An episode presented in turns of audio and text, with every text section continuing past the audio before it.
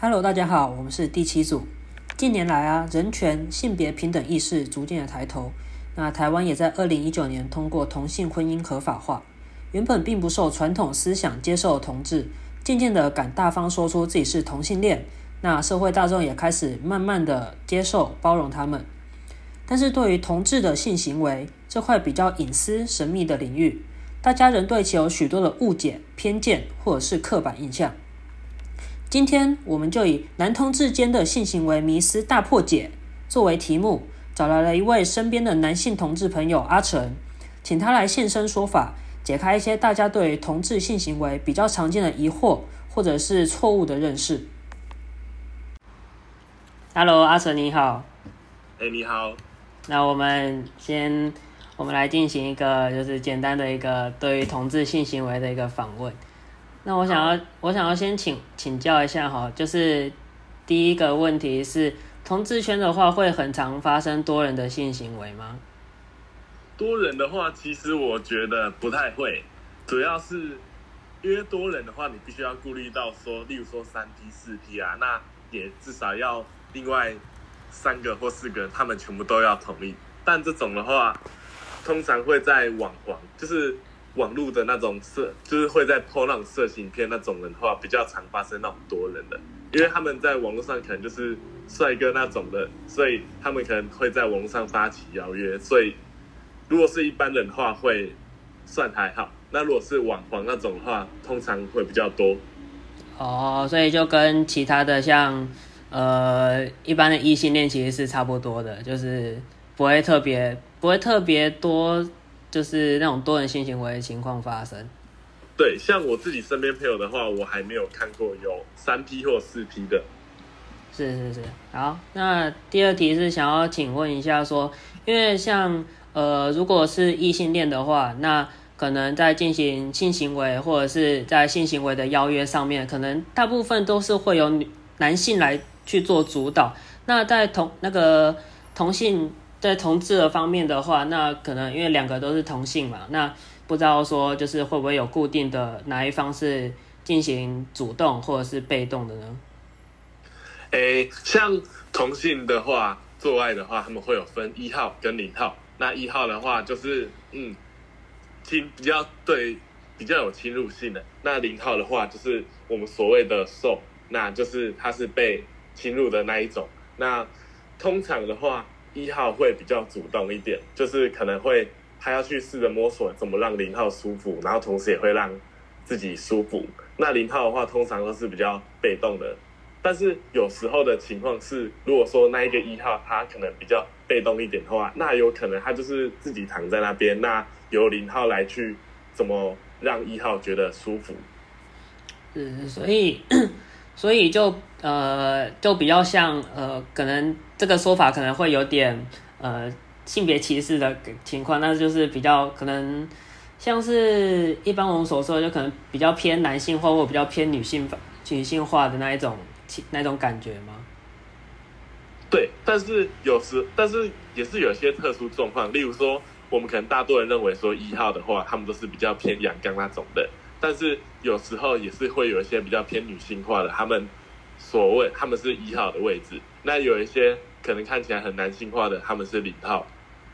哦，所以就是外表上面表现出来的，可能跟他们性行为实际上的一号或零号其实是不不太一样的。对，所以这种情况的话，就是要看他们个人的个性，或是他们想要怎么样的方式。对对，好，那。那想要请问，就是在进行性行为的时候，就是会比较会很常使用情趣用品，或者是像呃 BDSM 的方式来助兴吗？有诶，通还好诶，但有一些如果可能，他们因为我自己是认为说男同志的话，他们性欲很强。那如果有时候他们玩腻的话，可能会用假屌之类，但是也有很多的话都会去用那种助兴的药。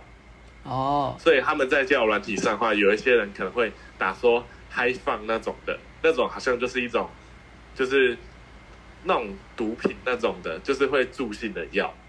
是是是，哦，所以就是还是看每个可能每一队的那个还是会不太一样，这样子就看他们自己去。大多是不会。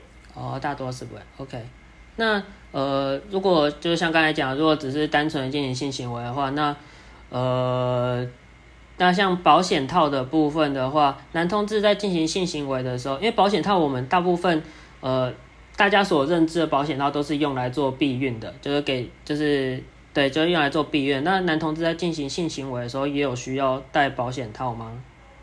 哎，保险套的话，它不只是只有避孕的功能，它也是要预防性行为的。但据我所知，身边可能看有很多人，他们喜欢不戴套，但是他们不戴套的话，他们好像会吃一种叫 PREP 的一种，就是暴露性预防的药，就是在你得到感染病之前的话，你已经先吃这个药去预防那个性病的的那种药。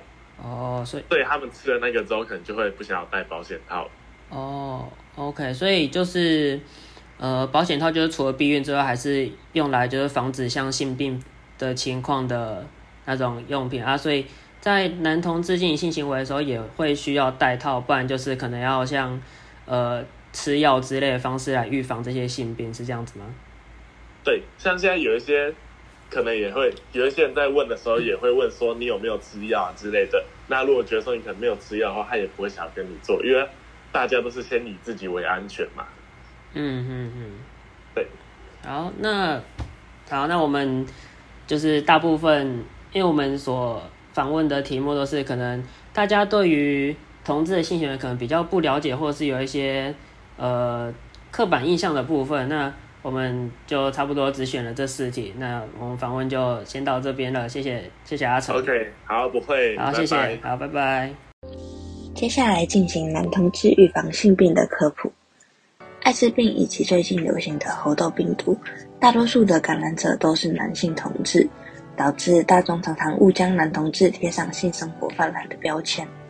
但其实导致男同志容易染上性病的原因是，男同志性行为多数会使用到的方式——肛交。那肛交它是一种很不安全的性行为方式。那因为肛门它很狭窄，而且缺乏了润滑的构造。那当肛门被阴茎或是其他物品插入摩擦后，常常发生流血受伤的情形。此时病毒就很容易从伤口进入，导致男同志很容易染上性病。以下有几种方式可以帮助男同志降低染上性病的风险。第一点是掌握性伴侣的性时以及确实进行筛检。应该确保自己以及性伴侣都有履行单一性伴侣的原则，并且与性伴侣都有进行定期的筛检。建议至少每三到六个月就要进行一次性病筛检。第二点是，有伤口就不要发生性行为。如果发现自己或是性伴侣有伤口，就应该避免发生性行为，等到伤口恢复后再做。那第三点是使用保险套，正确而且全程佩戴保险套可以降低感染性病的风险。那但没有被保险套遮蔽到的地方，例如阴囊，仍然是有感染的风险的，应该注意不要过度摩擦，避免产生伤口。第四点是使用润滑液，由于肛门没有办法自行分泌体液，而且又比较狭窄，在进行肛交之前，务必要做好润滑的工作，以避免疼痛或是因为撕裂伤而提高感染的几率。同志者可以选用肛交专用的细性润滑液。第五点是。记得修剪指甲，那指甲除了剪短之外，一定要使用戳刀磨平锐利的地方，以避免性行为时造成伤口，让病毒趁虚而入。第六点是避免交换使用情趣用品，那情趣用品上常常会沾染到体液，那应该要避免共同的使用，以避免病毒传播。那更安全的做法是可以在使用前套上保险套。男同志因为性行为的方式，导致他们比异性恋还有女同性恋都更容易感染性病。透过与男同志的访谈得知，大部分的男同志性生活都很单纯，也有使用保险套和预防性投药的观念。希望大众能够更加认识男同志这个族群，撕除男同志性生活泛滥的错误标签。